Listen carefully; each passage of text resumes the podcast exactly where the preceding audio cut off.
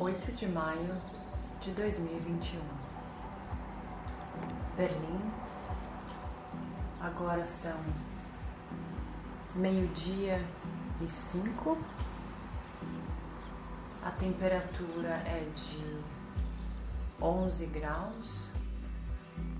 Muito provavelmente a sensação térmica é bem menor do que essa, principalmente devido ao vento que aqui costuma é, ser bem presente. Mas aqui no nosso site do yr.no está dizendo que hoje, pelo menos, é apenas uma breve é, e gentil brisa vinda do oeste. Vamos ver se isso se confirma na nossa caminhada que a intenção basicamente é aqui pelo bairro de Mitte uh, andar em direção ao norte, aonde tem alguns como se fossem parques lineares, uh, em parte ao longo dos trajetos ferroviários, mas não somente e voltando, passando por mais dois outros parques e uma região uh, onde tem resquícios do muro de Berlim, um, que até fizeram um monumento e tal. É uma caminhada que geralmente se eu faço correndo, eu devo levar uma meia hora mais ou menos, é, mas caminhando é, é um outro tempo. Então vamos ver qual vai ser a nossa duração total. Muito bem, eu tenho tudo que eu preciso levar, vou aproveitar. Vamos lá. Para tirar o lixo.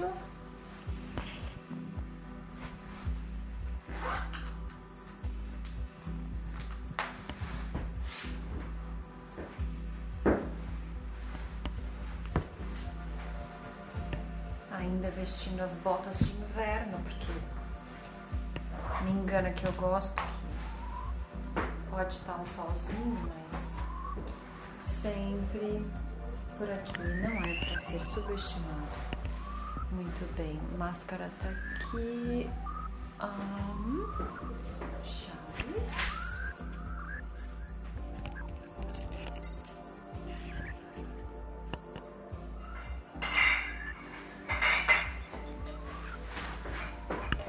Lixo um.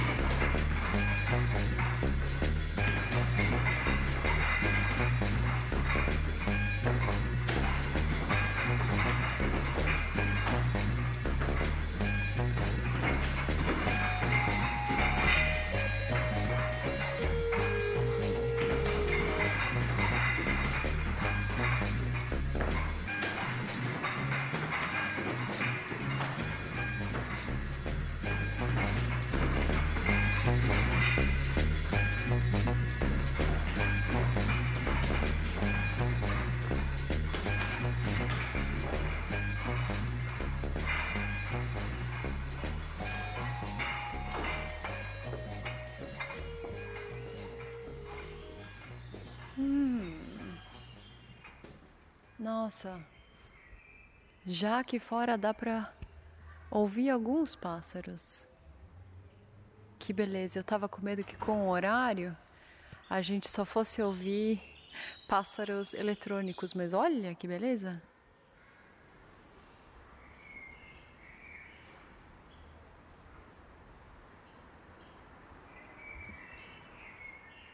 Esse aqui é o, é o Hof entre entre os dois prédios. Todos os.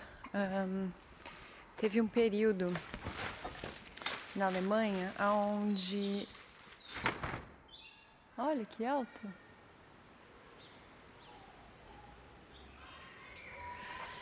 Teve um período na Alemanha onde. Nossa, ele tá muito empolgado, gente. que ótimo. Teve um período na Alemanha onde um, os prédios eles tiveram que fazer essas aberturas, então é quase como se fossem dois ou três prédios com uns pátios internos. E é por conta de chegar socorro, é por conta de arejar, de ter iluminação e ventilação em todas as casas, porque estava uh, bem insalubre assim uh, a coisa de sei lá 200 anos atrás e hoje em dia é aqui que eles deixam os grandes latões de lixo e aqui tem toda a separação é uma grande maravilha. Você coloca o vidro branco o vidro colorido tudo separado. E esse também. Aí você tem os plásticos, você tem papel. A única grande tristeza é que eu ouvi dizer de um amigo que é engenheiro de produção que é, apesar da gente separar tudo, eles depois juntam tudo de novo na, na coleta. Se é de fato verdade ou não, não sei. E eu espero sinceramente que não seja verdade.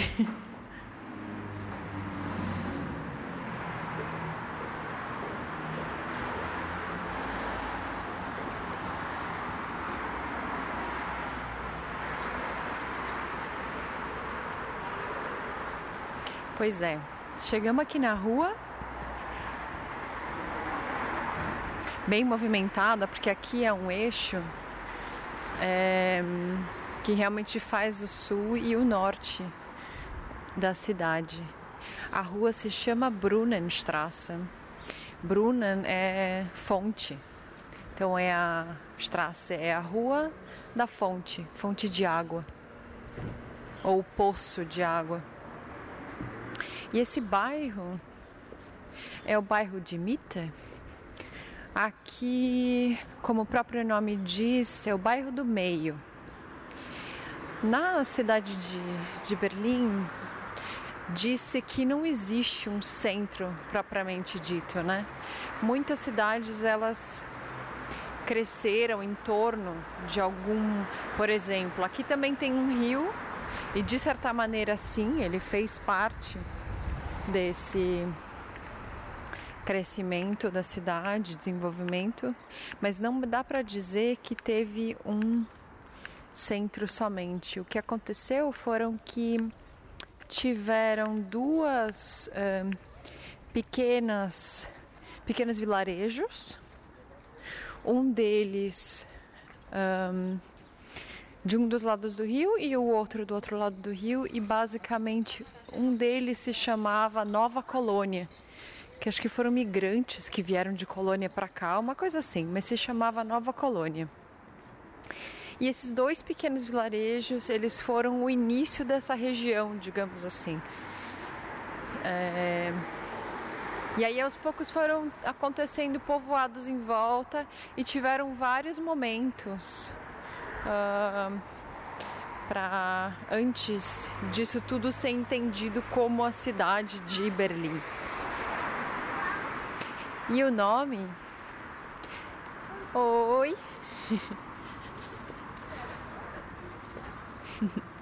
Os vizinhos. O nome da cidade de Berlim, passando por uma sorveteria animada, faz o maior sucesso aqui, a sorveteria.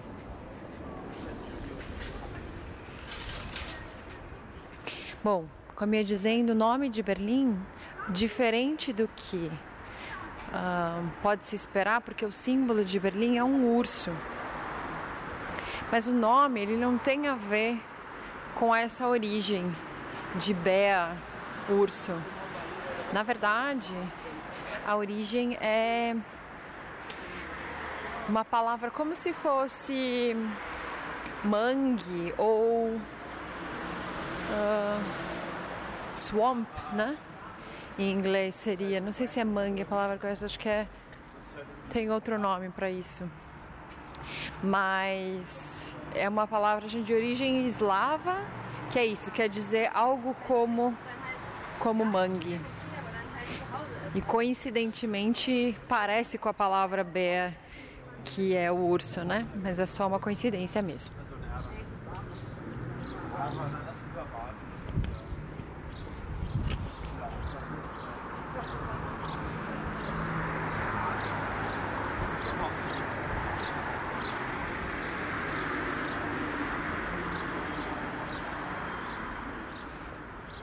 Nessas avenidas, o vento fica bem mais canalizado. E aqui, uma grande parte mesmo da sensação térmica tem a ver com esse vento canalizado. Muitas vezes a temperatura em si nem é tão baixa, mas o vento, nossa, é de matar. E agora a gente está em pleno maio só que impressionante, ontem chegou até a nevar, um grande absurdo. Um dos tempos mais loucos.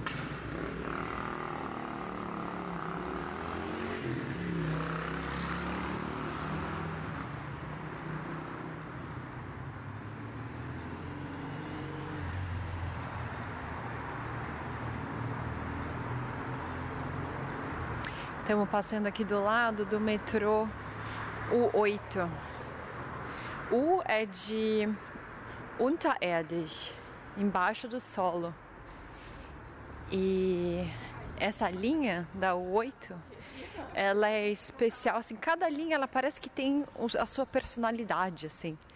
E a U8, ela é sem dúvida a linha dos jovens e dos hipsters. Se você for pegar a U2, por exemplo, ela é a linha dos turistas, é uma linha com gente que tem mais grana e tal.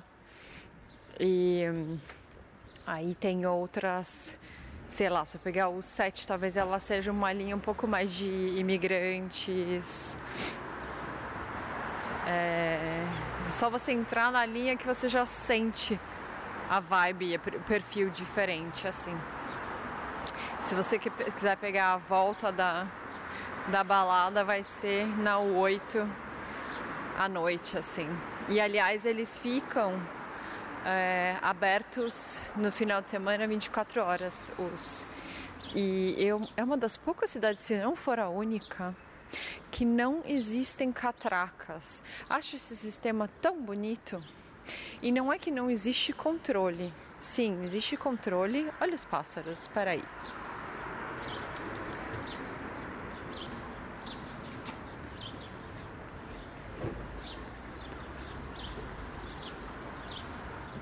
Acho que esses são os mais clássicos, né? Os, os pardais. São os que eu sempre ouço quando eu ou abro a minha janela de manhã. Mas como eu ia dizendo, acho muito bonito esse sistema de que não existe catraca aqui no metrô da cidade. Eles basicamente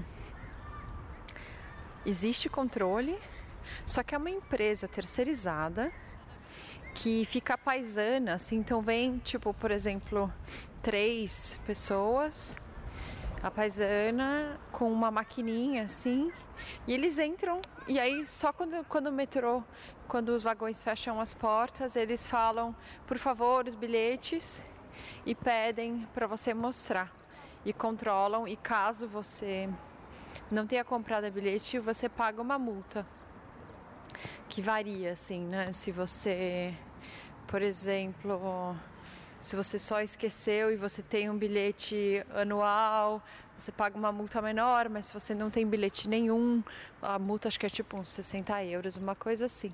Mas acho muito bonito a forma como eles resolveram isso, porque é, meio, é mais educativo, é mais partindo do princípio que você, que o cidadão tem uma responsabilidade e da própria iniciativa ele vai querer pagar pelos serviços, né?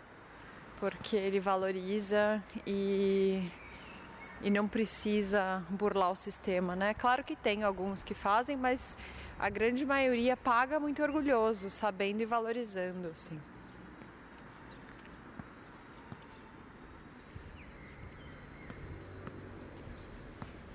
Agora a gente está andando num trecho que é na Bernauerstraße.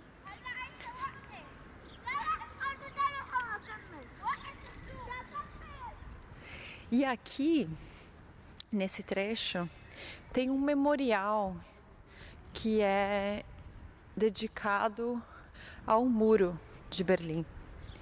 Só que é interessante porque eu até estava conversando com alguns alemães a respeito. O muro, na verdade, não passou aqui. não exatamente. Quer dizer, tem, tem um pedaço, só que não é o trajeto principal daqui. Eu não sei por que cargas d'água eles resolveram fazer esse memorial aqui. Só sei que é muito bem feito, sinceramente achei muito bem desenhado, porque o que eles fizeram, eles deixaram sim pequenos trechos do muro para mostrar como exatamente era. Isso que a gente está ouvindo é o tram, que é tipo um bondinho moderno.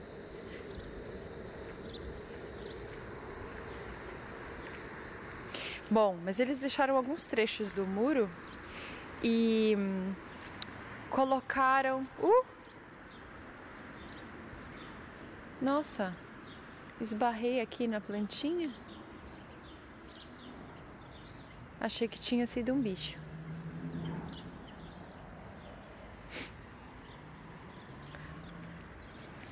Bom, mas eles colocaram um, nos trechos que eles removeram o muro, eles colocaram como se fossem umas estacas de metal. E então o que acontece é que fica um, tipo um grid assim, onde você consegue ver um, como uma grade mesmo, onde você consegue ver aonde estava o muro, mas é, ele não tem, não é uma grade no sentido de não tem a parte de cima, é só coisa como se fossem umas estacas mesmo soltas, assim, né? Então ficou uma coisa bastante simbólica, só demarcando o trajeto e. mas deixando completamente permeável tanto é, da visibilidade quanto é, de você poder passar e tal. Agora onde eu tô, eu consigo ver a torre de TV, que era a antiga torre de transmissão da Alemanha socialista e é o ponto mais alto da cidade. Tem um restaurante ali em cima panorâmico e tal. Eu, pra ser muito sincera, nunca subi ali não.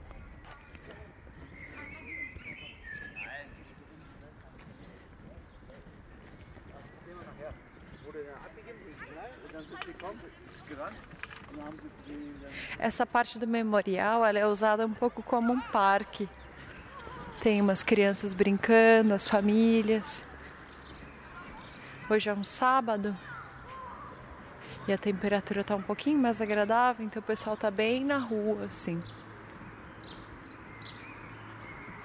E aí, por ser memorial, eles têm várias áreas onde Uh, tem partes explicativas, tem até umas coisas meio midiáticas com os monitores, com umas explicações e tal.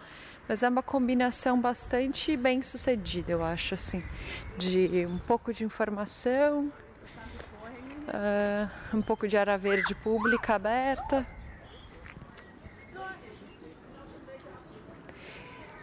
E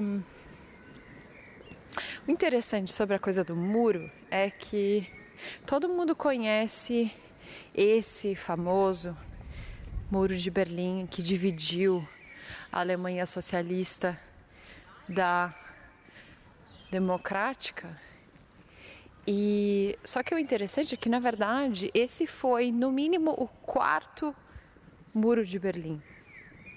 Antes dele, como muitas outras cidades também na, na Europa, tiveram os burgos, por exemplo, que eram fortificados numa época mais feudal e tal. Não é esse o caso exatamente, até teve inicialmente, quando tiveram essas pequenas, tipo Nova Colônia e tal, até existiam pequenos muros, mas o mais importante foram dois outros momentos, onde primeiro teve um muro que é, ele na verdade, olha que loucura, ele não era para proteger de quem fosse entrar ou tentar invadir a cidade.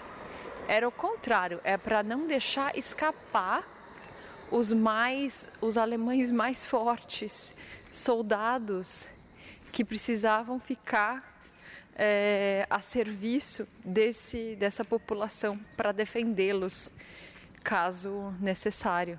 Então, um dos muros foi na verdade construído quase como para aprisionar esses é, soldados e eram meio que escolhidos os mais altos e os mais fortes para ficar e tal. Isso de certa maneira deve ter influenciado na origem da população, que depois também foi gerar toda essa questão racial eh, nazista, onde na né, escolha da raça ariana mais forte e tal, os temas eles vão se permeando, né, e construindo historicamente. Mas esse foi um dos muros importantes. E depois teve outro muro que também foi muito importante, que ele era uma coisa mais comercial, no sentido de controle de alfândega.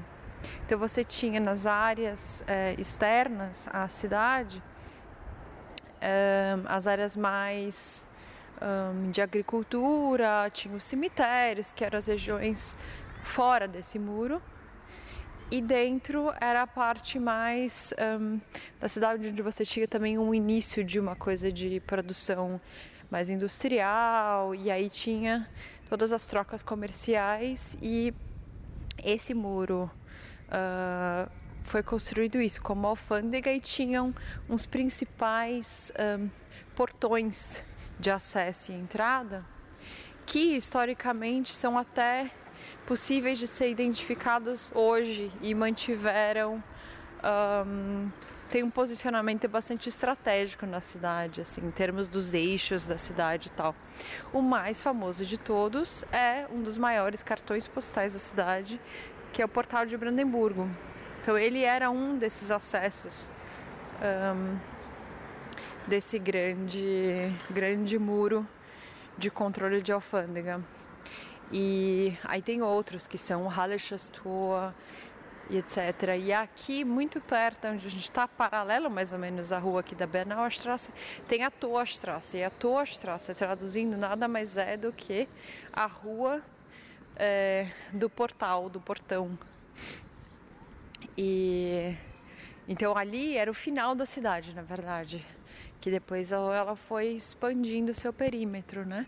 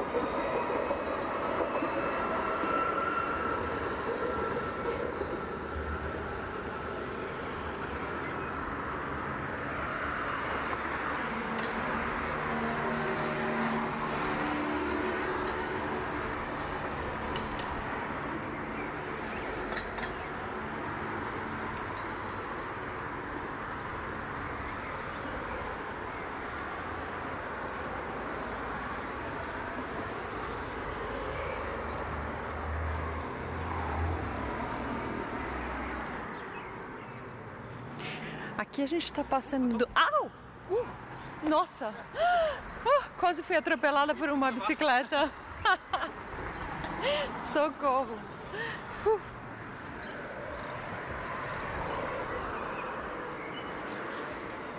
E o cara falou: wach. Quer dizer, agora você está acordada. Ai, gente.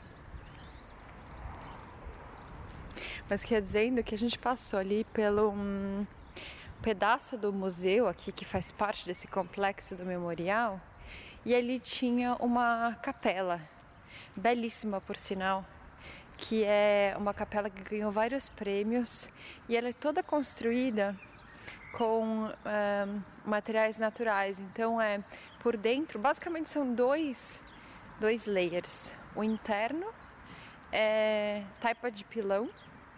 Ela é super pequena, assim, uma pérola, uma graça. Só uma, uma forma interna, assim, quase que uma elipse, taipa de pilão, e por fora ela é toda de madeira. E é interessante porque aqui teve a, a o Martinho Lutero, né? Teve toda a revolução hum, aonde ele se um, ele era contra o fato principalmente de que o conteúdo um, da, da Bíblia, né, ou a, a verdade, digamos assim, era transmitida ou interpretada pelos padres, né, da igreja. E as pessoas elas não tinham educação suficiente para uh, ler e ter acesso às palavras da Bíblia. Então o que ele fez uh, foi que ele dizia que as pessoas Aqui está uma das dos monumentos falando com a gente. Paul Schulz, 18 Jahre, erschossen am 25. Dezember 1963. Era o nome de uma pessoa que foi assassinada. Dizendo a data, tinha sido. tinha 18 anos de idade. Bom, mas continuando a história do nosso caro Martinho Lutero, o que ele fez foi basicamente traduzir toda a Bíblia para o alemão e justamente para poder dar para todas as pessoas o acesso direto à palavra, acesso direto à verdade.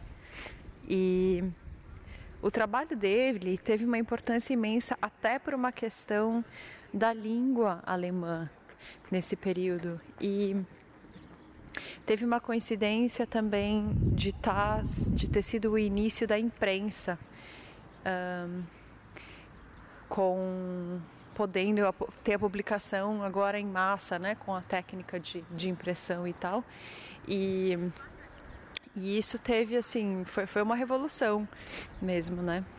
E essa igreja que se desmembrou então, seguindo Martinho Lutero, interessantemente ela é conhecida aqui como igreja evangélica. Eu não tive uma um, educação religiosa, não fui batizada nem nada disso.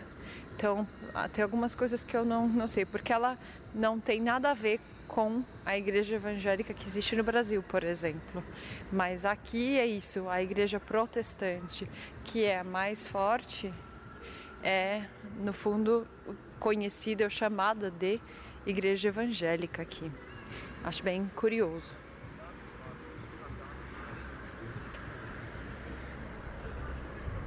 Agora a gente está chegando na Gartenstrasse.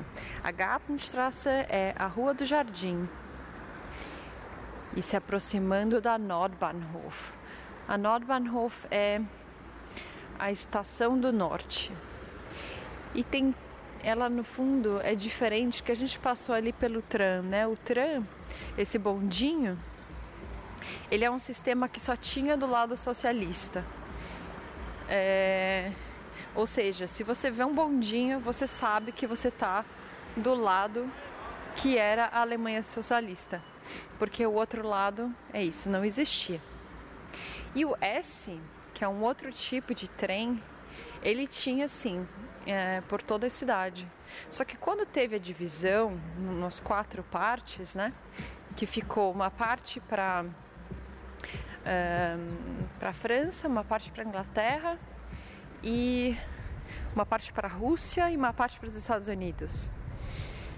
É, e essa divisão foi uma loucura do ponto de vista, bom, uma loucura de, de, todos os pontos de vista, né? Mas se você pensar pelo menos nos transportes, é uma coisa física relativamente fácil de entender.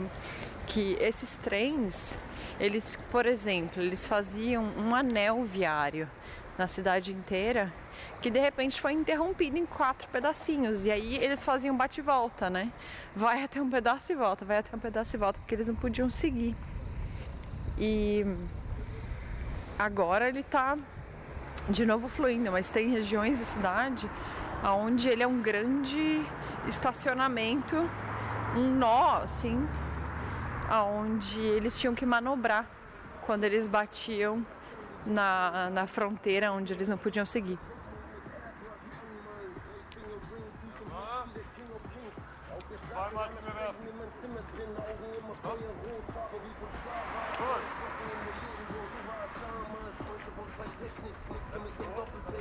Passando aqui com o pessoal fazendo ginástica no parque, especialmente em tempos de corona, mais popular ainda.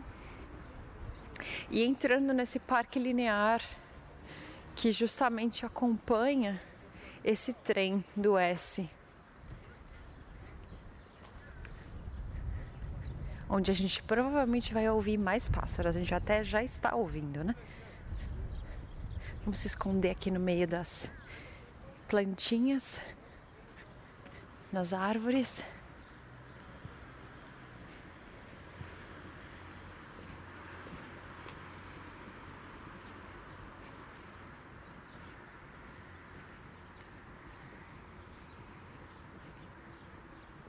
Eu adoro as diferenças dos biomas, porque aqui tem uma beleza de cores que é completamente diferente do Brasil, né? Eu lembro da primeira vez que uma amiga minha que cresceu no Brasil, mas é alemã, e aí veio morar aqui na cidade de Düsseldorf.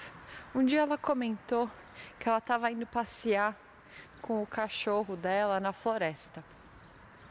E eu fiquei pensando, falei, com a minha referência de floresta mais mata atlântica, falei, gente, é, não sei se eu gostaria de passear com meu cachorro assim na, na floresta, porque é muito denso, né? É, é difícil às vezes você caminhar, a não ser que você tenha uma trilha efetivamente é, quase não dá, dependendo, né? Você tem que ir desbravando e pode ser que tenha de répteis a insetos e tal. Tudo bem, pode acrescentar aí que o meu, meu elemento ser medrosa, mas por outro lado, é, é possível mesmo que você ah, se depare com alguns algumas coisas um pouco perigosas assim. E mas aqui eles não têm essa primeira camada, digamos assim.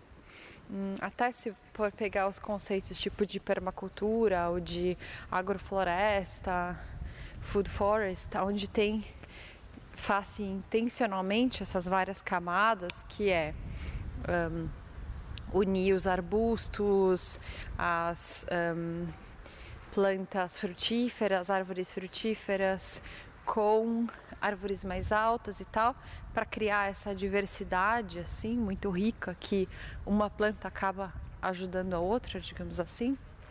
É... Aqui as florestas elas são mais simples, digamos assim. Talvez tenha essa coisa, claro, do reflorestamento, então você vai ter em alguns momentos umas monoculturas porque foi mais fácil de reflorestar e tal. Mas não é só isso também. Tem uma certa secura mesmo. O solo daqui até é muito arenoso, é super arenoso. E mas no fim é uma outra beleza realmente, porque é bem mais livre, então a base, o solo é completamente livre e aí as cores elas são muito diferentes das cores do Brasil porque hum, se pensar de novo numa mata atlântica claro que se você for comparar com sei lá um cerrado tem também outras cores né mas aqui o que é muito comum é o que eu estou vendo nesse momento que é uma pequena floresta de uma árvore que se chama Birke. Eu não faço ideia de como é o nome dessa, dessa, dessa árvore em português, mas o tronco dela é branco. É muito bonito. Um tronco branco. E A folha dela lembra um pouquinho uma ginkgo biloba, assim, mas ela não chega a ficar amarelada e avermelhada no outono como a ginkgo biloba fica.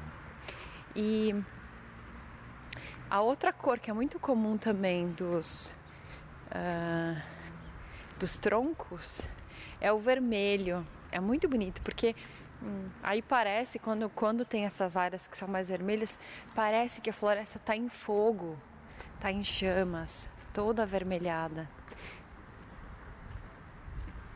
E aqui tem uma coisa muito impressionante.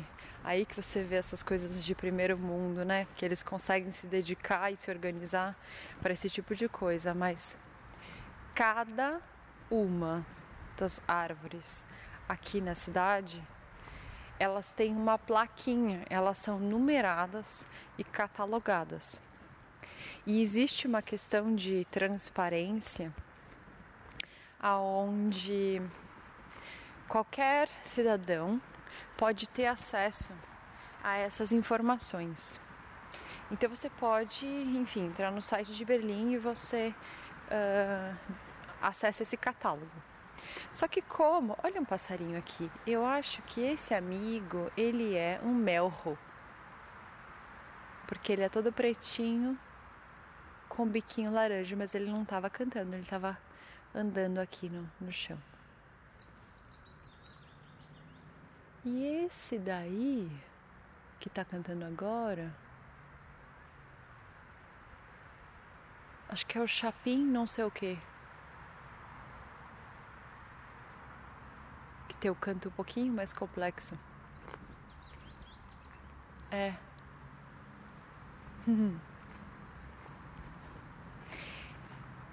Bom, mas continuando sobre as árvores. Um, então, qualquer cidadão pode acessar esse catálogo.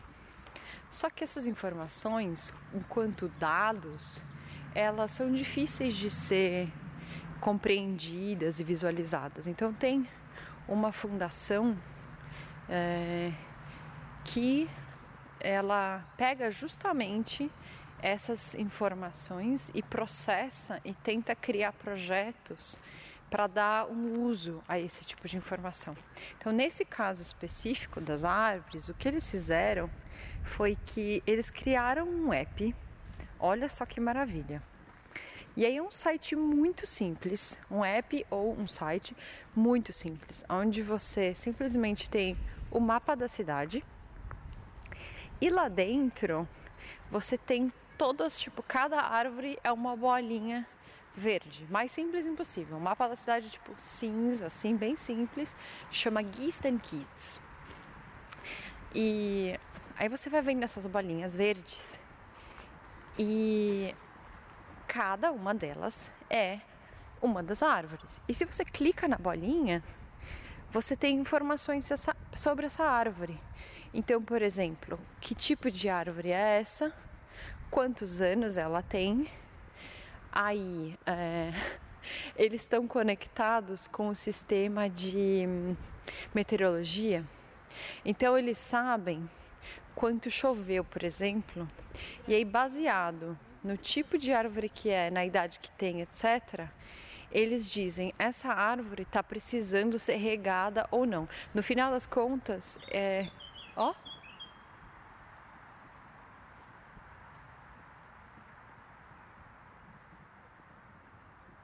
Tem um ninho aqui do meu lado, não sei de qual pássaro.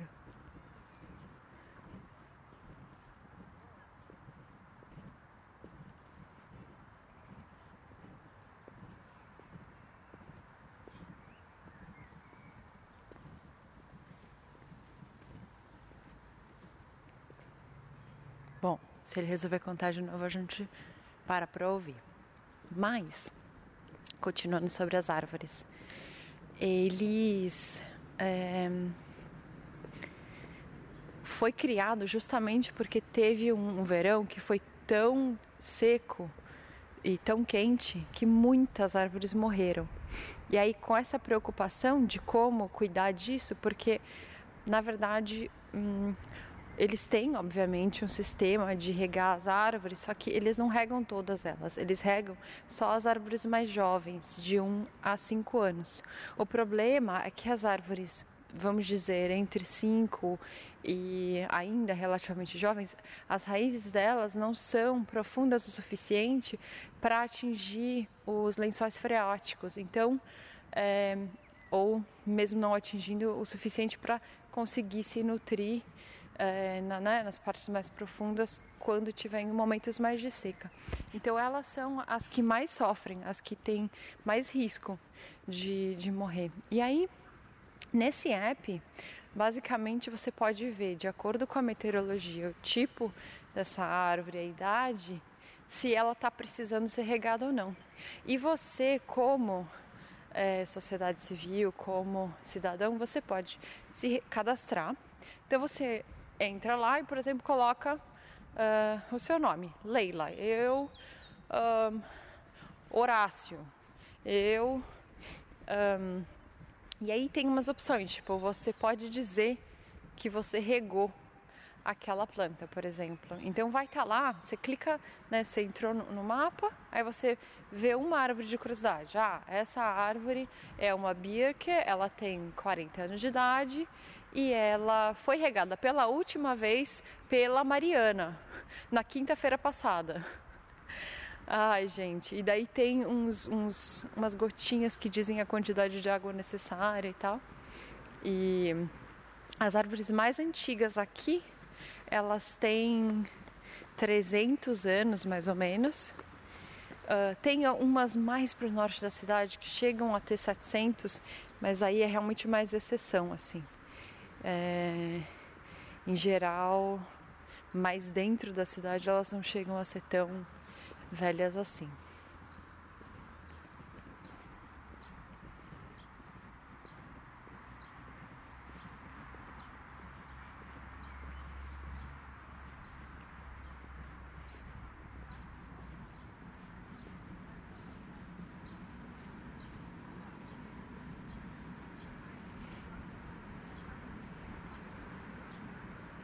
Esse aqui é o som do, do S-Bahn, desse trem que é o anel viário em volta da cidade. E nessa época que estava tudo dividido, tinha uma coisa que é um dos parques mais incríveis aqui da cidade de Berlim. É um parque que, no, na verdade, é um antigo aeroporto. Se chama Tempelhoferfeld. E ele era um aeroporto que ficava na região dos americanos. E ele foi usado para trazer os suprimentos para essa região é, da cidade de Berlim que ficou isolada como uma ilha democrática dentro da Alemanha socialista. É, e eles não tinham então como vir por terra para trazer os suprimentos, né? Mantimentos, comida, etc e tal. Então eles faziam tudo via aeroporto. Esse aeroporto então salvou essa pequena ilha isolada democrática durante um, um período de tempo. E depois da reunificação depois da queda do muro em 89 e tal, uh, eles passaram a usar um outro aeroporto aqui, porque existia né, mais de um, na verdade, no mínimo três, o Tempelhoferfeld, o Schönefeld e o, o Tegel. E eles eram todos aeroportos relativamente pequenos, assim. Hum, e daí eles passaram a usar, escolheram uh, tá usando só o Tegel e uma vez que ele foi desativado, o Tempelhoferfeld, eles decidiram, porque é uma área gigantesca na cidade, que eles poderiam simplesmente dizer: olha lá, será que isso é um corvo ou é um urubu?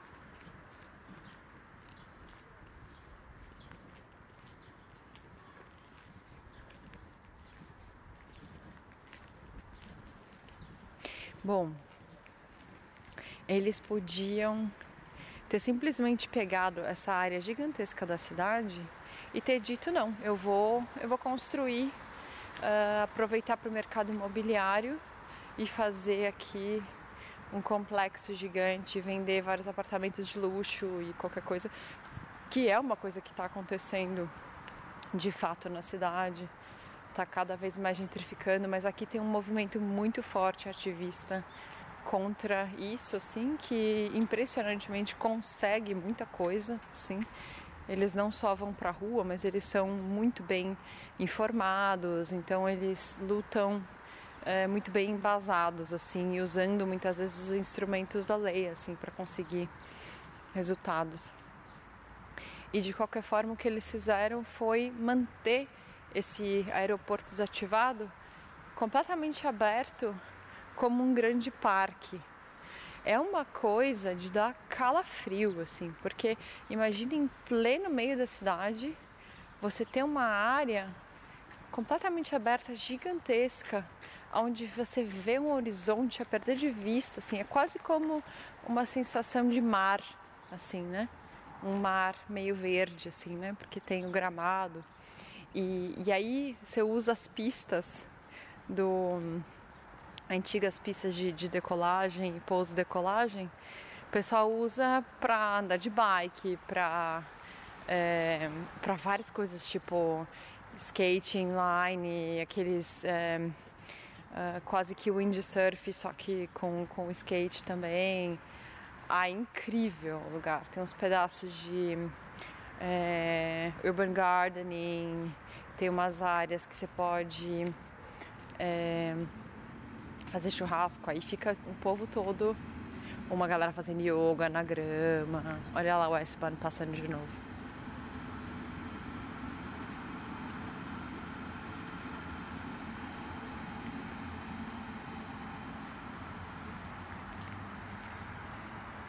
Não, o Tempelhoferfeld é um dos lugares mais incríveis da cidade, assim, de longe.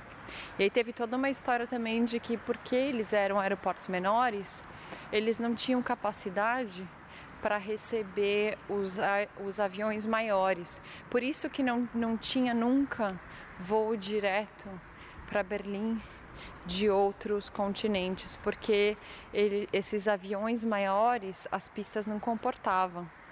E daí teve todo um processo de construir um novo aeroporto maior que foi feito ao sul da cidade, foi inaugurado recentemente, ano passado, sei lá. Mas gente, é um, um símbolo muito, ai, muito curioso um, do sistema, mentalidade alemão, porque foi uma obra muito polêmica que foi super atrasada é, levou acho que mais de 10 anos para ser construído esse aeroporto. Se você for pensar nesse meio tempo, nesses 10 anos, acho que a China deve ter construído tipo umas 10 cidades. assim, com milhões e milhões de habitantes completas, com o metrô e tudo que você pode imaginar. E, e nesse meio tempo foi. Enfim, você chega lá no, no aeroporto, nem é uma coisa tão incrível, é a coisa mais simples da face da Terra mais funcional impossível. Só que ela de fato expressa. Ai, bem barulhento por aqui, né? Estamos pegando um, um cruzamento aqui que tem uma ponte de ferro abandonada, bem bonita na verdade.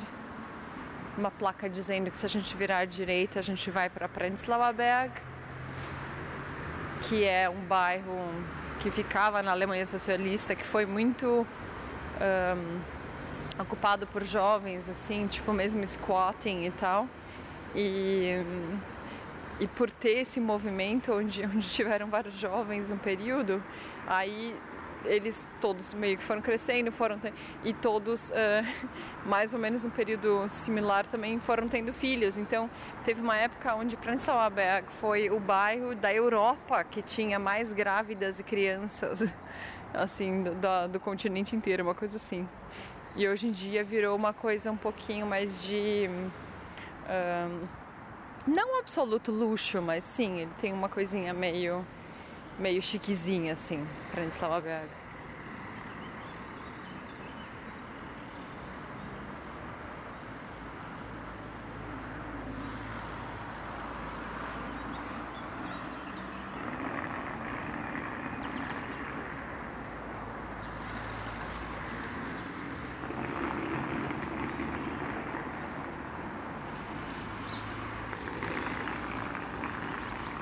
Esse novo barulho é por causa do paralelepípedo, que aqui tem vários lugares que ainda tem de paralelepípedo. Ah, olha, a gente está num pedaço aqui que tem mais árvores e pelo visto os pássaros curtem isso aqui, esse cantinho.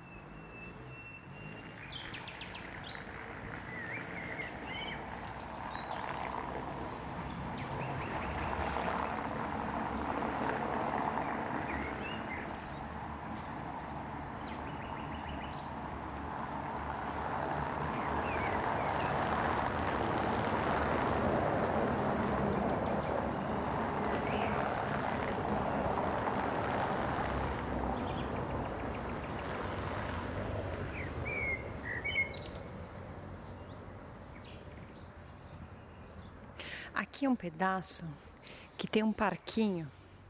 Não é o caso desse aqui, mas a cidade é muito impressionante, a qualidade dos parquinhos e brinquedões para criança. É uma coisa tão incrível, tão bem feita, porque eles usam muitos materiais naturais, então uh, troncos mesmo de árvore com um formato bastante orgânico, assim, não muito trabalhado, só que eles dão um pouco uma impressão de uma coisa quase que do acaso ou feita meio assim é, pelos próprios moradores e tal, mas se você for reparar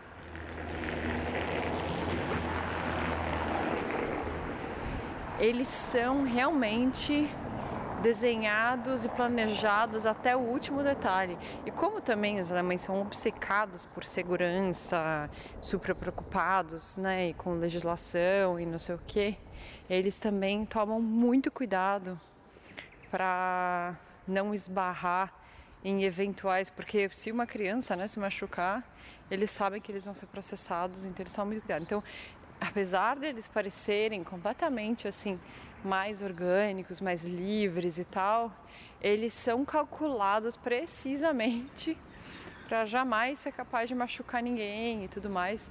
Mas eles são tão bem feitos, os brinquedos, é demais.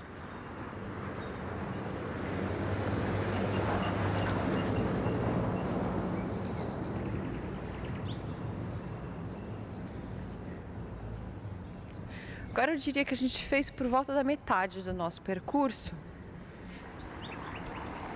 E a gente está numa área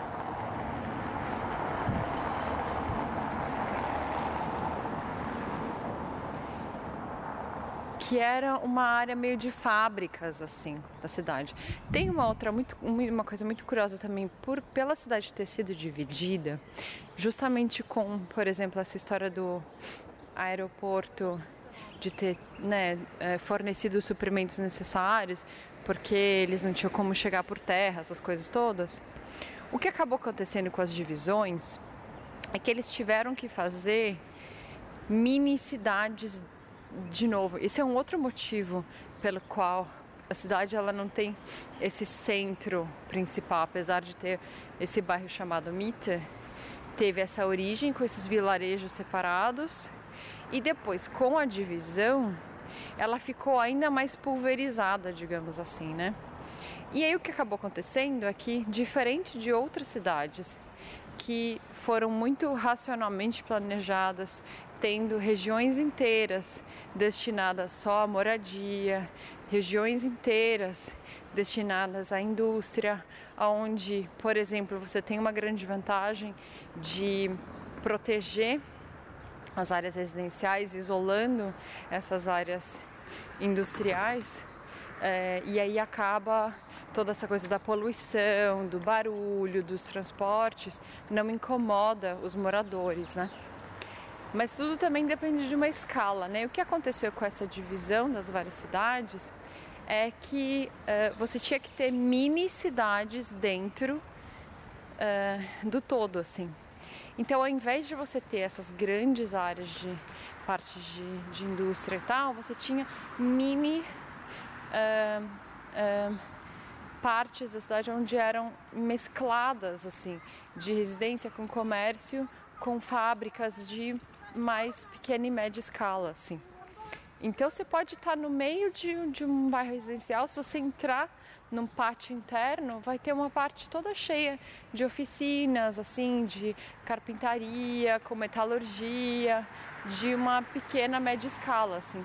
O que no fundo é uma coisa muito legal, pensando em, em uma escala mais humana, pensando numa coisa mais sustentável, de você não ter grandes distâncias entre as coisas, né? Se você precisa, sei lá, dobrar um metal para um determinado projeto e tal, você não tem que pegar seu carro e dirigir 20 quilômetros para ir até a, a, tal da fábrica, mas dependendo se é uma escala menor, uma coisa que você precisa, você pode ir de bicicleta e dali a alguns quarteirões você chega nessa pequena fábrica e você tem acesso a esse tipo de serviços. E mesmo numa dinâmica de trabalho que você é, não tem a divisão de quais tipos de, de trabalhadores têm que ficar mais isolados, mais afastados da cidade, é tudo bastante misturado. E é uma mistura em geral, assim, acho que a cidade tem uma mistura muito rica, tanto de. É, diferentes níveis, tipos de profissionais, mas também de culturas e tal, né? Ou idades também, é uma mistura muito, muito rica. Agora a gente está andando no parque do Humboldtheim. E aqui disse que eles criaram na cidade uma regra aonde você não pode estar a mais de 5 minutos de distância de uma área verde. Então, onde quer que você more, onde quer que você esteja, você tem que conseguir atingir uma área verde andando 5 minutos. E nessa caminhada já foi vendo, né? Eu passei ali pelo pedaço do memorial, que é um parque aberto. Aí a gente caminhou mais um pouquinho, entrou nesse parque linear ao longo do Espan, na linha ferroviária. Aí caminhei um pouco pelo pedaço de paralelepípedo e entrei nesse parque aqui do Humboldt High.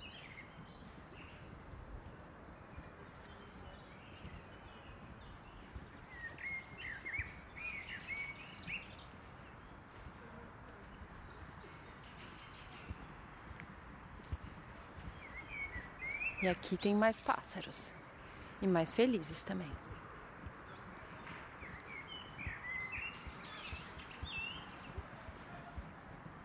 Em linhas gerais, a cidade é muito plana, bastante plana. É, mas esse aqui do Humboldtheim, ele tem uma certa colina. E essa daqui eu não tenho certeza, mas eu sei que uma boa parte dessas colinas que existem na cidade, elas não são colinas naturais elas são destroços da guerra que eles concentraram nessas pequenas montanhas, ou seja, são montanhas de lixo, montanhas de ruínas, e aí eles cobriram com uma camadinha de terra, plantaram as árvores e transformaram em parques. Alguns deles são belíssimos, tipo um, o Victoria Park, eles fizeram uma pequena um, cachoeira artificial e é um dos pontos mais altos que você consegue ver um eixo bem extenso, assim, que pega um desses portais que eu falei do Halleschusstor, que era dessa, do muro da alfândega, e você vai vendo reto pela Friedrichstrasse, assim, toda em direção ao norte lá de cima. É um lugar belíssimo, como parque, o Victoria Park, é uma vista belíssima e simbolicamente é super interessante, né? Também dá calafrio, você está pisando nas ruínas da guerra, né?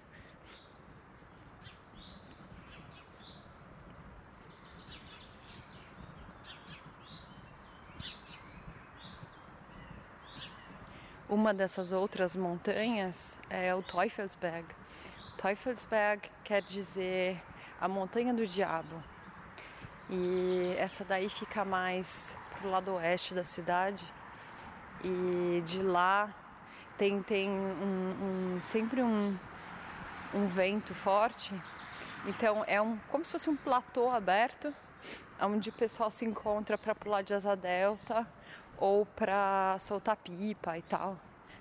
É um lugar também incrível. Aí tem o pessoal que vai lá só porque dá para dar umas boas caminhadas ali em volta e fazer um piquenique e tal. Uma delícia também.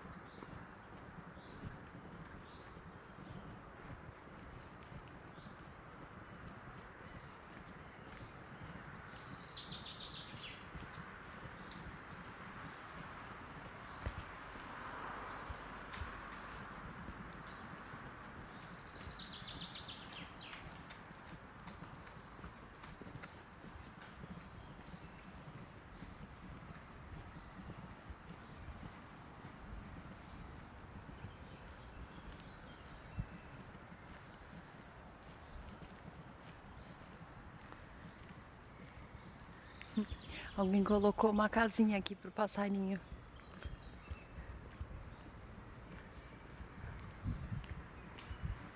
Tem uma coisa muito fofa em alguns dos parques. Eu não sei se tem em outras cidades, mas eu só, só vi até hoje aqui. São mini zoológicos. É muito bonitinho. Porque aí eles têm realmente. Bom, eu espero que, né? É muito provável que os animais em si não achem isso muito, muito bacana, porque eles têm um espaço muito limitado, né? Eu imagino que assim eles são bem tratados do ponto de vista de comida, até carinho e tal. Eu imagino que os funcionários são todos amam animais e tal. É mais uma questão do, das dimensões, né? Deles talvez não terem a quantidade de espaço que eles precisem. Mas, de qualquer forma, assim, para as crianças e tal, é, é muito fofo. Porque você tem assim, é isso, no, no meio do nada, assim, como se fosse, vai, que o Parque do Ibirapuera em São Paulo é muito, é muito grande, é um exemplo muito, uh, não, não seria desse porte, mas como se fosse uma praça mesmo, né? Não é nem um parque, mas uma praça. E aí nessa praça você tem um pedaço dela que é um mini zoológico, é muito fofo. Mas também é interessante o tipo de animais ariscos aqui, os silvestres, né? Que é completamente diferente. Vai, uma coisa muito boa, pensando não em animais, mas em insetos, é que aqui não tem barata. Ai, gente, que maravilha. Ai, tem muito rato, muito rato, tipo uns grandes e no, no metrô tem uns bem pequenininhos, assim, meio parecido com o metrô de Londres, uns pequenininhos pretinhos, assim, que geralmente vão andando em dupla e brincando. Mas fora isso, os animais que dá para ver aqui com frequência são, por exemplo, esquilos, coisa mais fofa. Eu ouvi dizer que eles são meio que uma praga, eles podem, podem ser agressivos, mas acho eles muito fofos. Eles são muito fofos. Aí, outros animais que tem aqui bastante são um, javalis um, e isso, eu nunca vi eles assim. Também ouvi dizer que eles podem ser bem agressivos, que tem que tomar cuidado tal.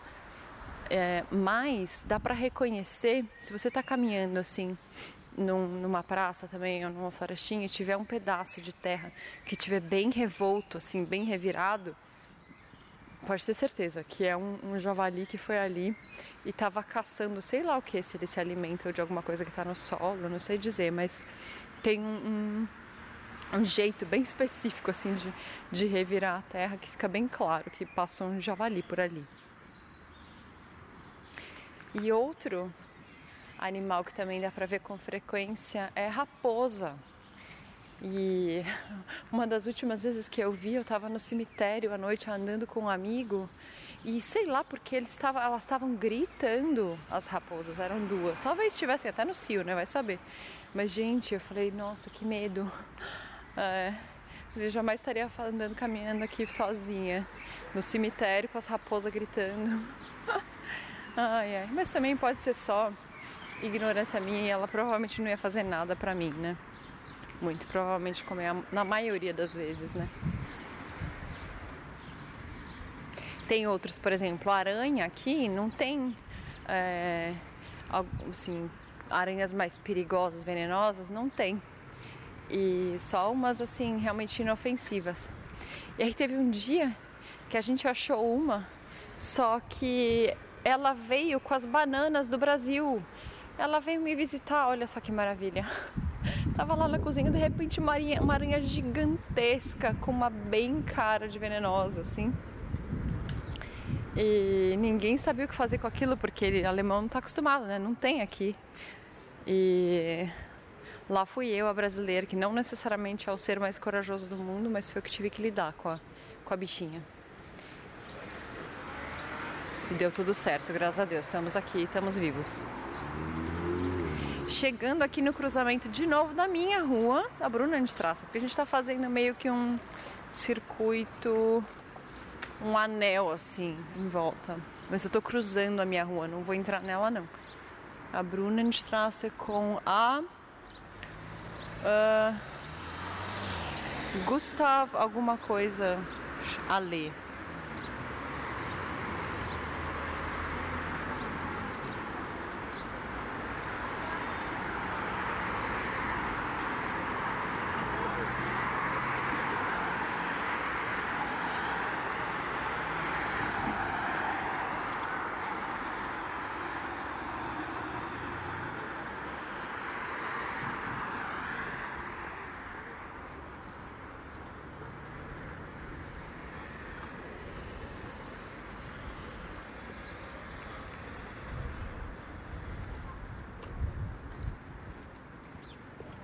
É, bem no eixo aqui da Brunnenstraße dá para ver de novo a Fernsehturm, a torre de TV.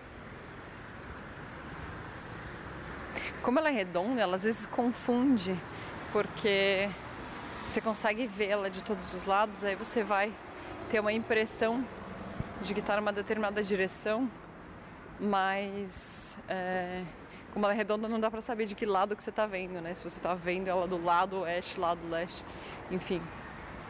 Algumas vezes eu já vi a torre e achava que estava numa posição, mas estava, no final das contas, em outra.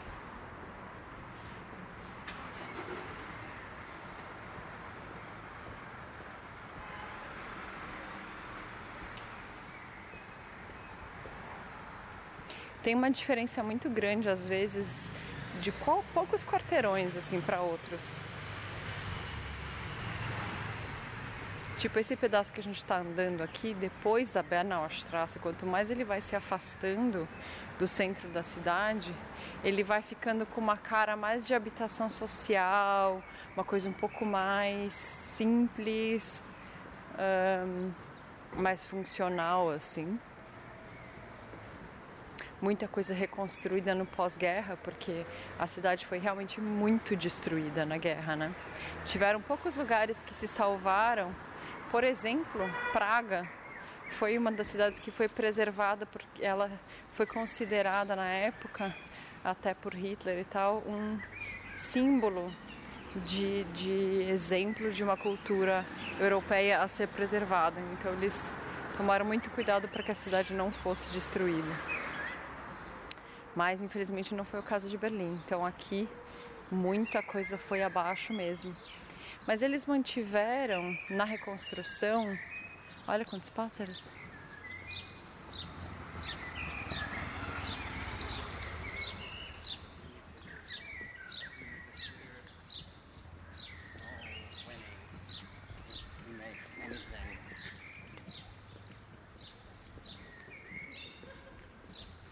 Eles mantiveram na reconstrução uma como se fosse o volume e a aparência da cidade, eles não saíram mexendo. Então tem uma coisa realmente desses quarteirões bem definidos e até a altura dos prédios, ela foi definida pela altura que a escada do caminhão dos bombeiros ou dos bombeiros, né, não do caminhão, mas a escada dos bombeiros, é, qual era a altura que ela era capaz de atingir. Isso foi o que definiu a altura dos prédios e nunca passou disso. E aí eles mantiveram essa tradição que dá o quê? Acho que uns seis andares mais ou menos em média, até menos às vezes. Tipo, eu moro no uh, quarto andar e em cima de mim tem só mais um que no fundo, no fundo foi adaptado porque uh, ele era o sótão que antigamente não era usado como apartamento e os porões eles também uh, em grande parte né, como foi aumentando a procura, eles foram adaptando e usando, mas antigamente não eram usados. Mas aí a cidade inteira tem essa altura baixa, assim. E pontualmente existem assim exceções que são um pouquinho mais altas.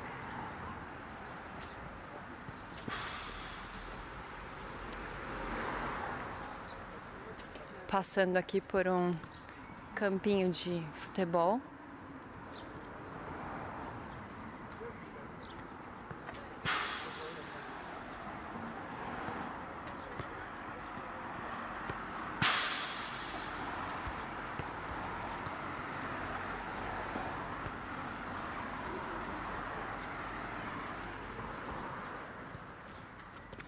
Várias mulheres jogando futebol aqui.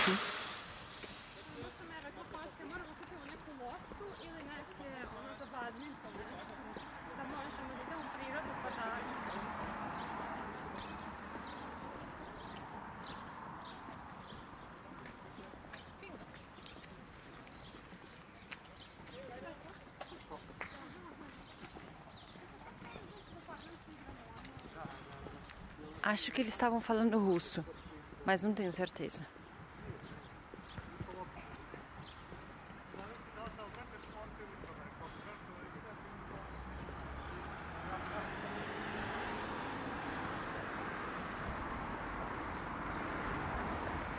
É que hoje é sábado, mas a gente está chegando aqui num pedaço que eu gosto muito de vir, mas o ideal é vir aqui de domingo. Vamos ver se vai ter alguma coisa acontecendo. Acho que sempre tem alguma coisa, mas de domingo é mais cheio e, obviamente, fora de corona, é, onde tudo é permitido, aí tem uma outra energia. Mas esse lugar aqui é conhecido como Mauapak, o Parque do Muro. É, e ele é uma praça, parque, onde você tem um mercado de pulgas é, super tradicional, antigo. E ele acabou ficando um ponto super de encontro, assim, um, para não só essa coisa do mercado, então você vem, tem as várias banquinhas, pessoal, gente, é hilário, eles conseguem é, botar para vender umas coisas que você nunca ia imaginar, assim, que ou estão caindo aos pedaços, ou que ninguém vai precisar. Mas é lógico que com o tempo a coisa foi se desenvolvendo e hoje em dia você tem uma grande mistura de, por exemplo, é, tem um, um pedaço que é quando, vamos supor, alguma pessoa faleceu e ela não tinha nenhum familiar, e aí eles tiveram que limpar a casa, e aí vão ser caixas e caixas de objetos, luminárias e não sei o que, e você pode pegar e, e simplesmente comprar alguma coisa por tipo um euro, uma luminária por um euro, sabe? As coisas surreais, assim. Mas é, tem desde isso, como obviamente as coisas, né, de tipo. É, do brechó, né, coisas de couro, umas coisas assim. Mas hoje em dia tem muito designer que bota a banquinha deles aqui e, ou artistas mesmo, né? E vendem as criações deles aqui no, no mercado de pulgas. E aí, nos últimos anos, foi cada vez mais se estruturando. Agora eles estão até reformando o, o parque. Nem sei dizer como que vai ficar, mas um, eles acrescentaram uma região mais oficial de quiosques com comida. Então tem uma coisa bem fusion, assim, né? Que você vai achar coisas de todo lugar do mundo. E mais uma das partes mais legais, um dos aspectos mais legais, legais desse parque é que eles têm uma coisa muito com música, assim. Então, muita gente vem pra cá para ao invés de ficar ensaiando em casa, é, vem para cá e faz um ensaio aqui ou simplesmente resolve fazer uma pequena é, apresentaçãozinha assim aberta. Tem alguns que já se estabeleceram quase. É, por exemplo, um dos meus preferidos. Ai, é incrível, é melhor do que qualquer clube. Eu tenho que descobrir o nome dessa, dessa pessoa. Ele é uh, de algum lugar, provavelmente na América Latina, e, e ele é percussionista. Ele montou a bateria dele com vários adendos, assim. Virou tipo uma instalação de arte o que ele faz. Ele sempre toca com uma bandana assim na cabeça. E ele faz uma coisa meio. Como que é o nome? Meio. Ai, esqueci o nome desse, desse esquema, mas uma coisa bem hum, quase música eletrônica, assim. Uh, só que analógica acústica, né? E é incrível o som deles, incrível. E aí ele ficou também formando uma parceria com um amigo e, e aí eles estenderam assim o, toda a instalação dele para uma lateral e aí ele tem uns, umas coisas a mais assim. E e aí fica uma galera em volta deles tomando uma cerveja no meio do parque e eles fazendo um som. E várias vezes eles ficam tocando tipo assim, quase três horas a fio. E ele coloca na frente da, da bateria, tem uma redinha de. como se fosse uma redinha de basquete, que é para aceitar as doações dele. Subindo aqui uma escada na lateral de um prédio novo que foi construído na beirada aqui do Mauá Park, como esses novos apartamentos meio gentrificados assim, de gosto duvidoso.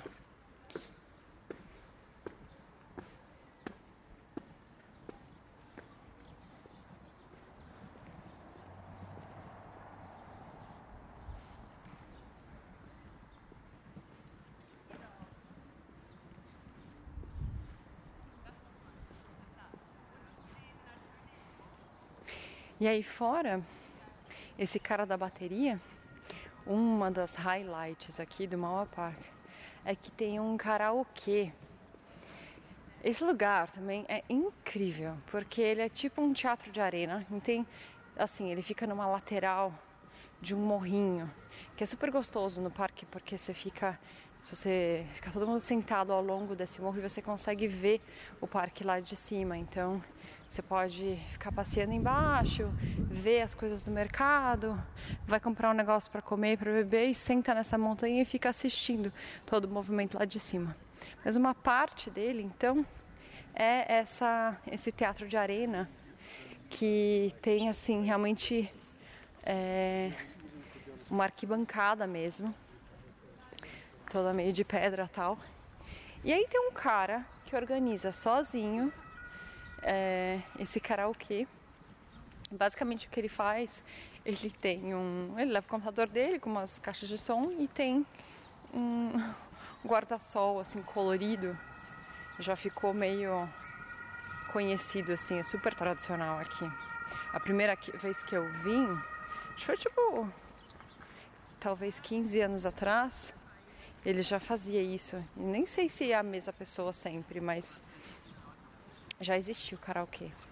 E é a coisa mais democrática da face da terra, assim. Qualquer um, criança, grupo, sozinho, gente profissional ou gente que não tem a menor noção, gente que quer dançar, tem uma única regra que é ninguém pode é, esculhambar o outro não pode.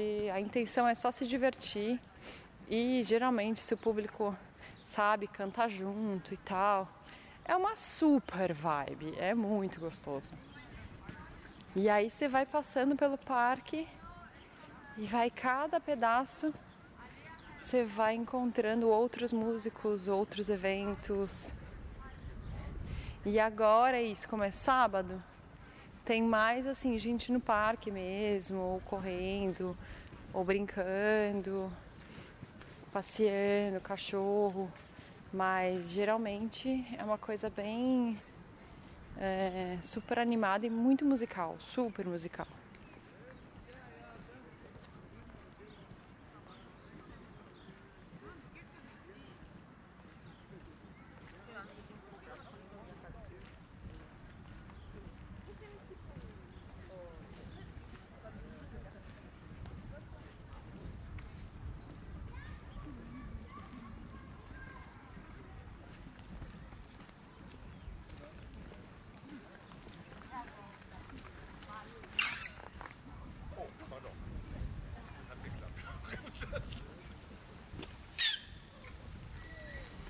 Esse barulho foi um cara que pegou uma folha da árvore e fez um barulho com a boca.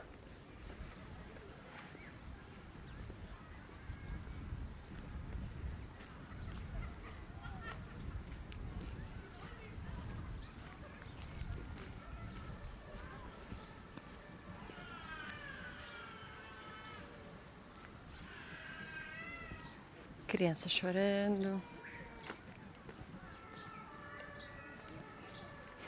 E ao fundo a sirene de emergência. Só existem dois barulhos mais fortes mesmo aqui, que são as, os sinos da igreja e as sirenes de emergência. E é tão alto, é um absurdo, chega realmente a doer o ouvido. Essa que tocou agora, ela deve estar a uns dois quilômetros de onde eu tô quando você passa do lado dela, realmente machuca.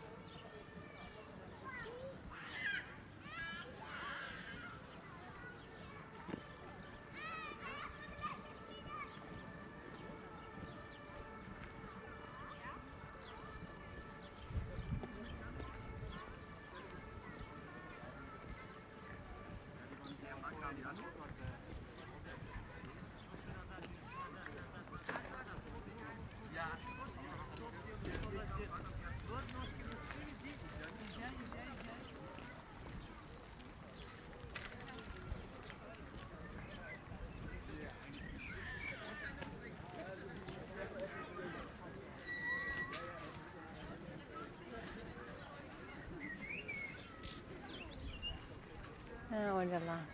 Acho que de novo é o tal do chapim. Chapim não sei o que. O pássaro. Nossa, aqui tem um pássaro grande. Mas ele não tá cantando.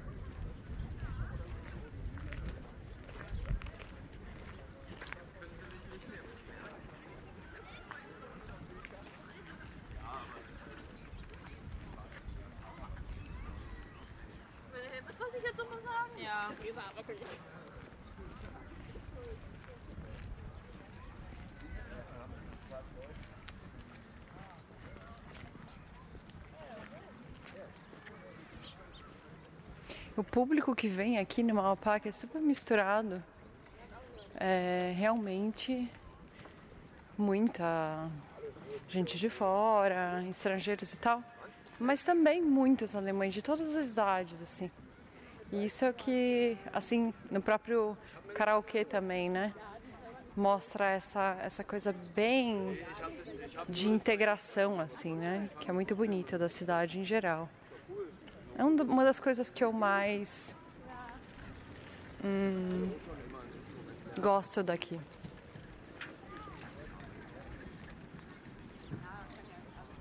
Acabou de passar uma dessas bikes que tem um, é, um cesto na frente, né?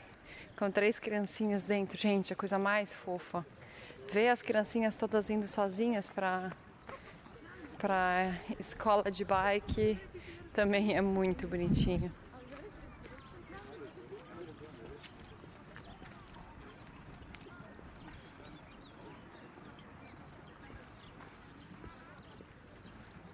Ah, o tal do negócio de emergência, acho que alguém caiu de bike e se machucou.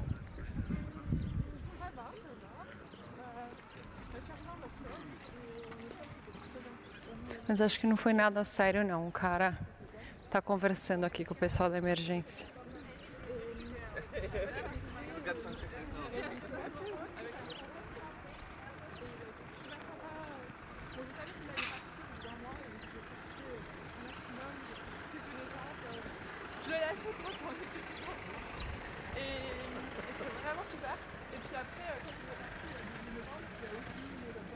Os franceses passando pela gente.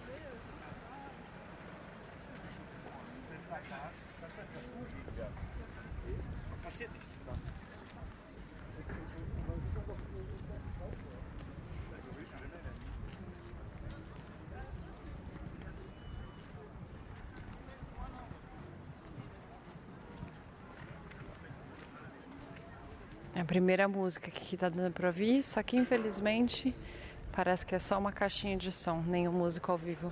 É, como eu falei, domingo é o dia aqui, não o sábado.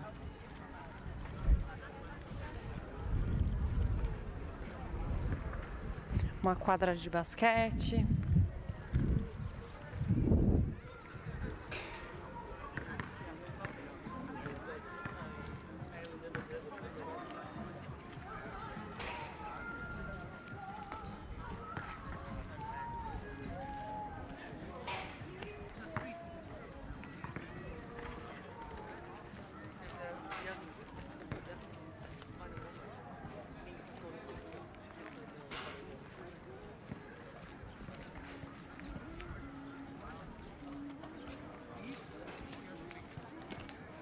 Essa vibe da cidade, quando eu vim a primeira vez, eu absolutamente me encantei, me apaixonei. Teve uma cena muito específica que era uma menina, nada demais, assim, não necessariamente bonita.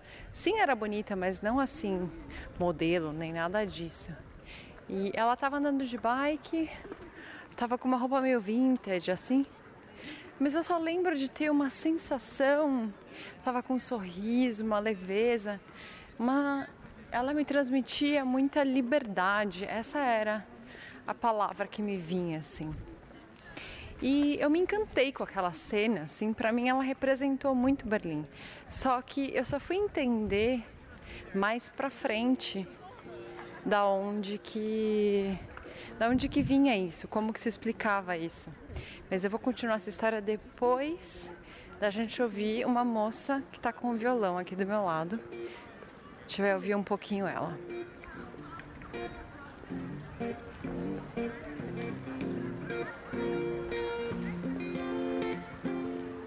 You're beautiful, for sure.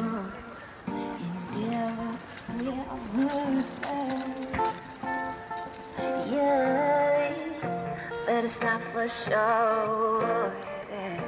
I'll ever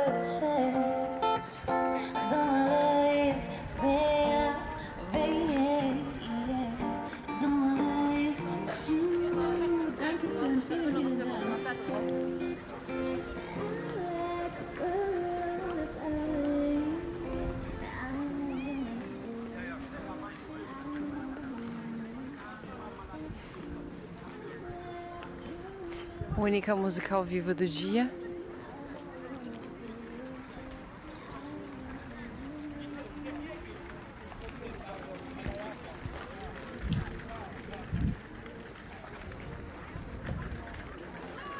E de resto, todo mundo passeando com os carrinhos de bebê, com os cachorros, com os amigos.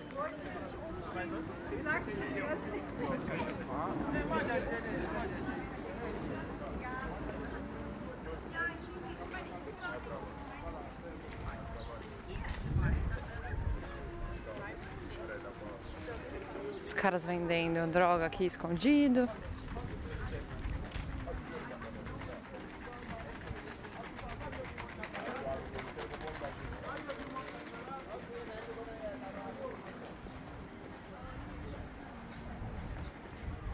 droga, essa palavra, esses termos, né?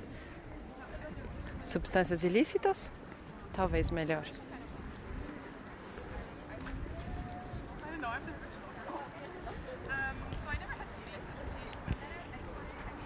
Bom, chegando agora numa avenida, na verdade, não, essa daqui de novo é a Bernauer, aonde passa o tram. Então, como eu falei, a gente está dando meio que um circuito aqui em volta.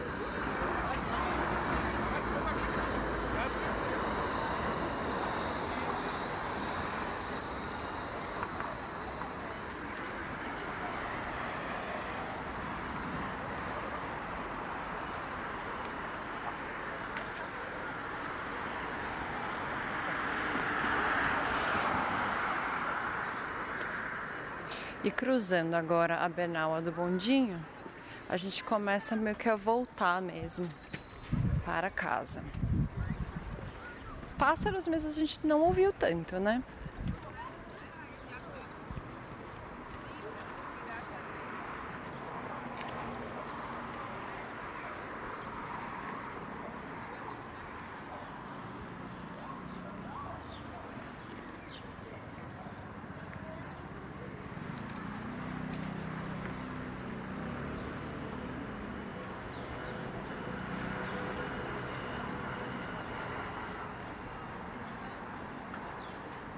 Cruzamento da Oderbergerstraße com a Schwedterstraße.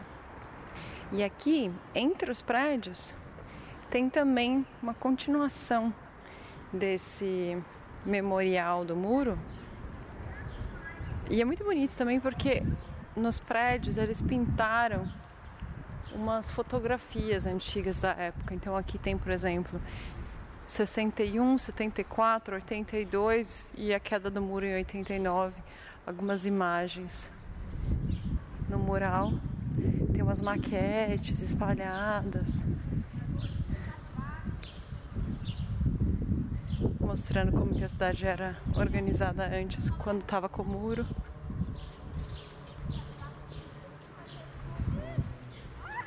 E aí a gente pode voltar à tal da história da menina na bicicleta. Que só depois de. Agora eu tô aqui há quase 10 anos. E aí, com o convívio, com as experiências, nas conversas, nas leituras, eu fui cada vez mais entendendo que o que me apaixonou naquele, naquela cena e me apaixonou até hoje nessa vibe da cidade é que existe uma coisa bem um, de um idealismo, de uma coisa bem romântica, no sentido de uma busca por essa liberdade. Um, e por ter tido esse passado, aonde a cidade teve tantas experiências, principalmente né, de diferenças políticas, é quase como se eles pudessem e conseguiram guardar ó, a essência da intenção independente do sistema político é, e se unir em prol dessa visão de evoluir e de cada vez mais batalhar pela sua liberdade e não uma liberdade, justamente isso de batalhar por, né? Então não é uma liberdade quando se pensa, ah, é, o que significa, o que você faria com a sua liberdade? Você ficaria deitado numa rede ou tomando sol na praia, tomando coquetel? Para eles, o sinônimo da liberdade está muito associado a uma noção de responsabilidade que é justamente muito bem exemplificado com a coisa do metrô de não ter catraca.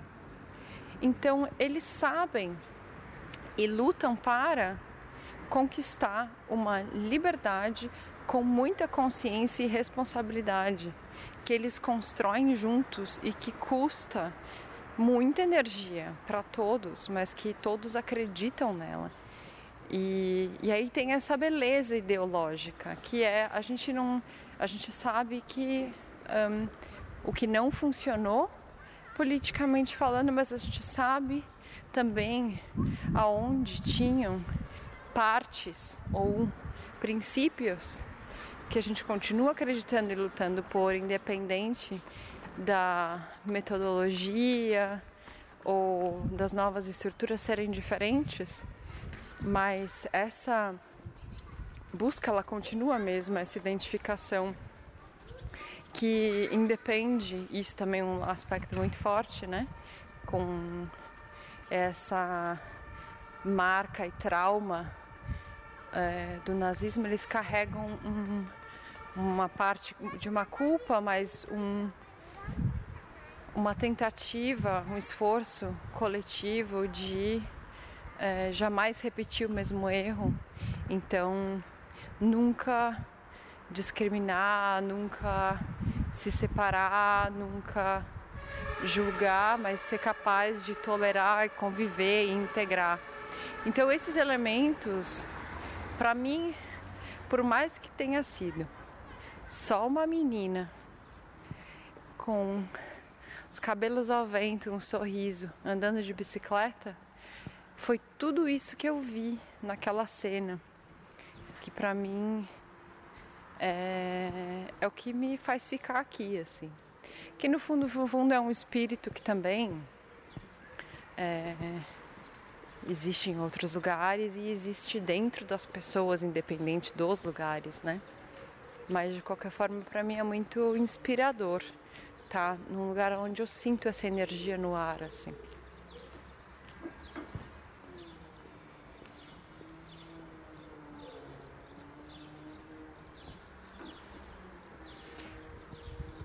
Tem alguém limpando o.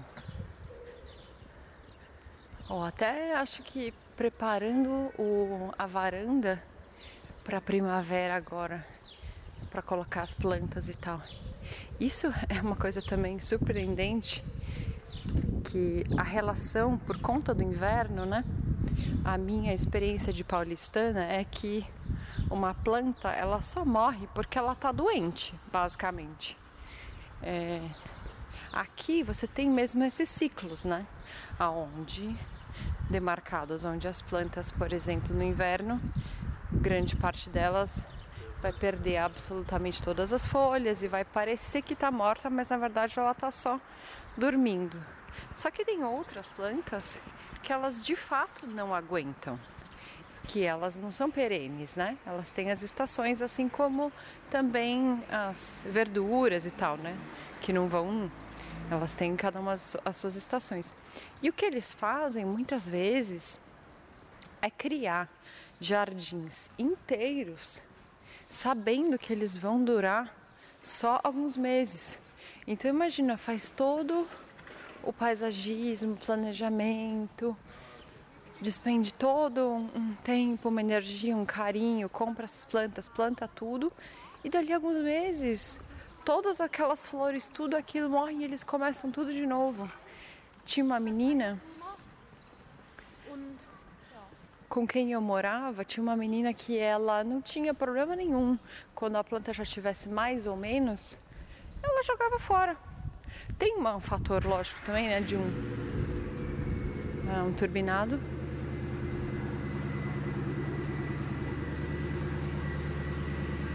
É uma Jeep da Harley Davidson. Nunca tinha visto. Uma picape da Harley Davidson. Bom, mas essa amiga ela jogava as plantas sem a maior dó. Tem isso, um pouco de um fator de consumismo, mas eu acho que no caso dela não era isso não. Eu acho que de fato é uma outra relação que a gente acaba criando com os ciclos da vida, uma vez que você está exposto a esses ciclos é, mais nitidamente.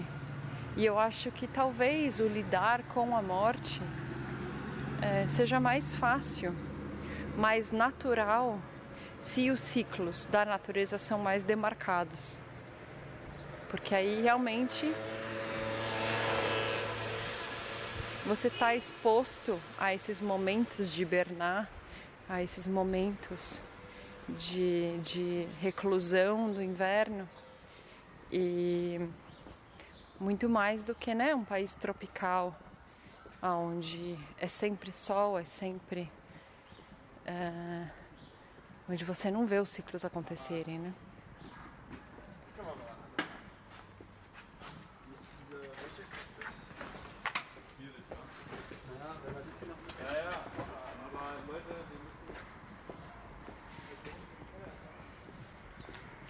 Aqui a gente está passando perto de uma outra praça que chama Akonaplatz. E aí comparando com o Mauapak, aqui também tem um mercado de pulgas. Só que a diferença é que o Mauapak ele é muito diversificado e ele tem todas essas coisas realmente mais é, como que fala abandonadas, mais pichincha mesmo, misturada com essas coisas de design ou um público mais jovem e tal, né? A Arcona Platz, ela é mais comparável com, ela tem um mercado de pulgas, mas ela é mais comparável com o que seria em São Paulo uma Benedito Calixto. Ah, tem, acho que no Rio também, no Baixo Gávea, tem também uma, uma feirinha assim, aonde você tem assim mais, por exemplo, umas damas mais é, da alta sociedade um pouco mais decadentes e aí você vai ter elas estão vendendo o jogo de porcelana delas, os cristais ou uns móveis mais, mais bonitos e tal. Então é um, é um lugar onde você vai conseguir coisas de muita qualidade e tem uma coisa cultural também, né? Alguém aqui passando no café tá preparando uma massa, alguma coisa aqui.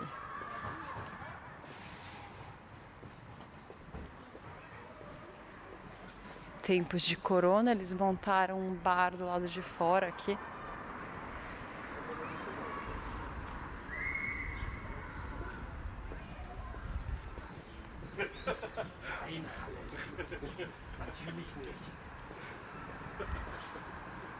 Cheirinho de café.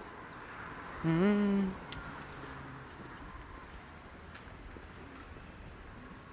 Costumam ter cafés muito bons por aqui. Aí tem umas coisas engraçadas, né? É muito comum eles tomarem cappuccino. O nosso cappuccino no Brasil, até onde eu sei comumente, ele vai com canela, às vezes tem chocolate, super doce, né? Para eles aqui o cappuccino é só a espuma do leite. Vai bastante espuma do leite, mas é isso, é metade café e metade espuma do leite.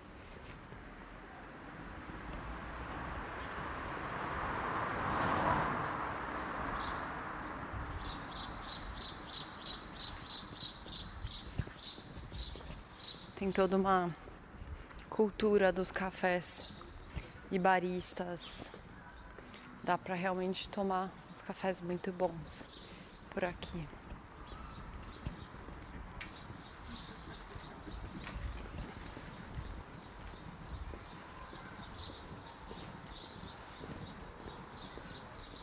Passando por uma padaria que tem um logo meio que em escultura que é um pretzel. E ficou comum no Brasil esse uma rede, né, que vende pretzel, mas eles também vendem os, os mais é, doces, quase que parece um churros o negócio, né? Mas aqui o clássico pretzel, na verdade, ele é salgado. Ele é super salgado, ele tem até sal grosso em cima, mas é bem bem gostoso.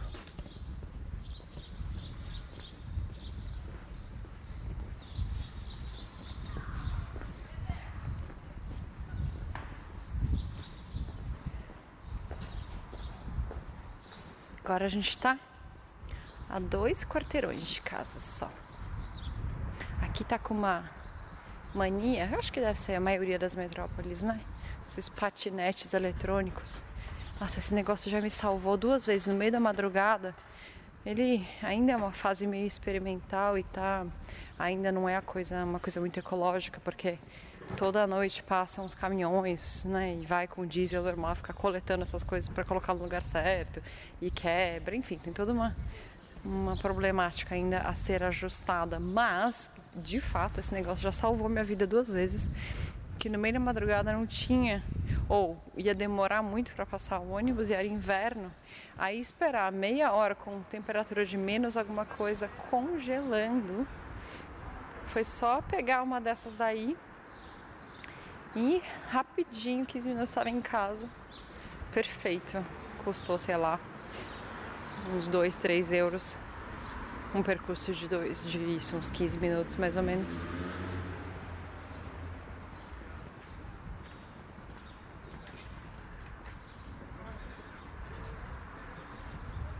Agora estamos quase aqui de volta. Aqui tem um lugar curioso que é um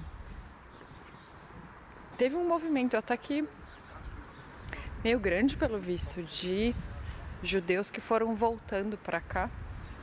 E aí aqui tem uma escola que é raro ver isso, mas só pelo fato de ser um colégio judaico tem um posto policial na frente que fica né, tomando conta, fazendo a segurança 24 horas deles aqui. E aí do outro lado da rua é um mercadinho kosher. Mas eu confesso que fiquei extremamente decepcionada quando eu tive aqui, porque fiquei super curiosa. Falei, ah, em mercadinho kosher, o que, que deve ter de diferente? Não conheço direito, né? Aprender umas coisas novas tal. Nossa, parecia um mercadinho 1,99. Umas coisas assim, super porcaria, super de. de é, provavelmente não saudáveis, é, tipo enlatados, assim, sabe? Umas coisas terrível, super decepcionante.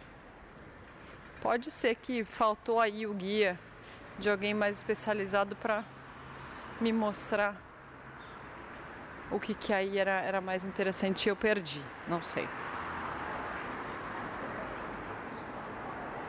Bom, agora a gente já está de volta na minha rua, Brunenstrasse.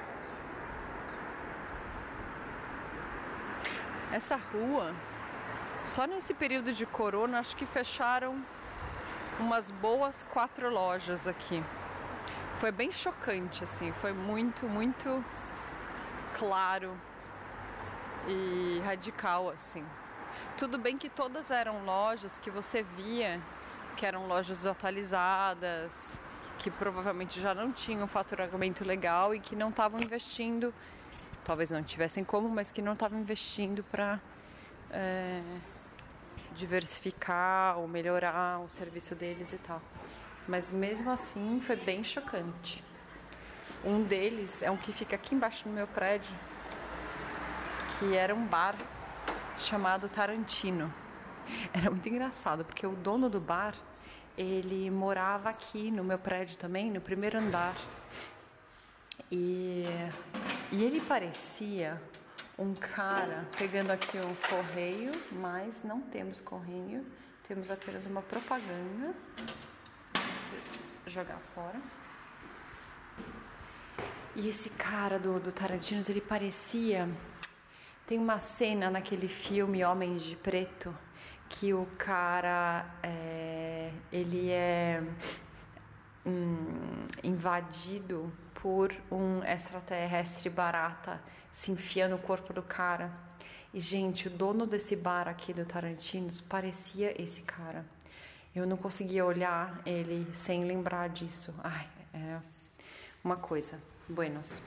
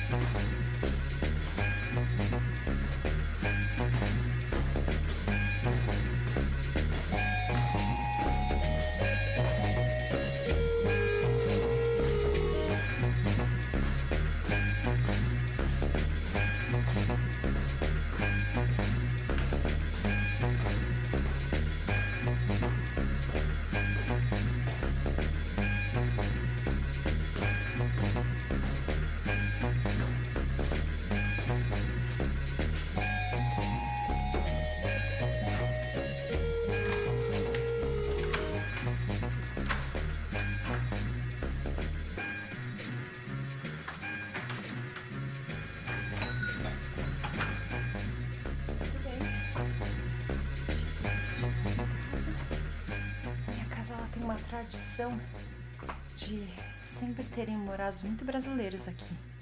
Teve uma mulher que ocupou esse apartamento primeiro, vai fazer mais de 15 anos, acho, que era brasileira, depois assumiu uma outra brasileira por mais uns 10 anos e ela passou a bola para mim. Então virou um pouco de um núcleo, nicho de brasileiros em Berlim.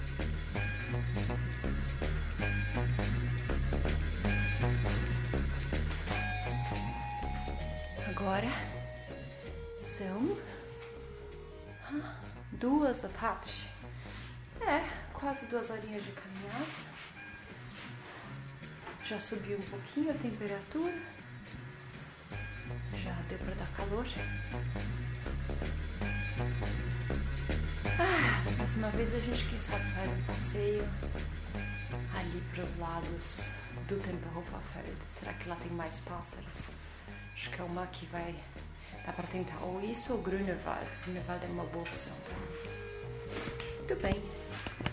Então eu tenho agora mais aqui deixar um beijo enorme ao meu querido Fabiano Fonseca, que me convidou para dividir um pouquinho aqui desse meu passeio com os nossos caros amigos imaginários.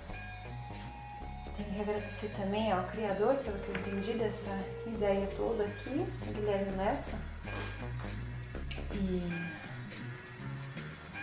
É, deixar esse suspiro aqui de agradecimento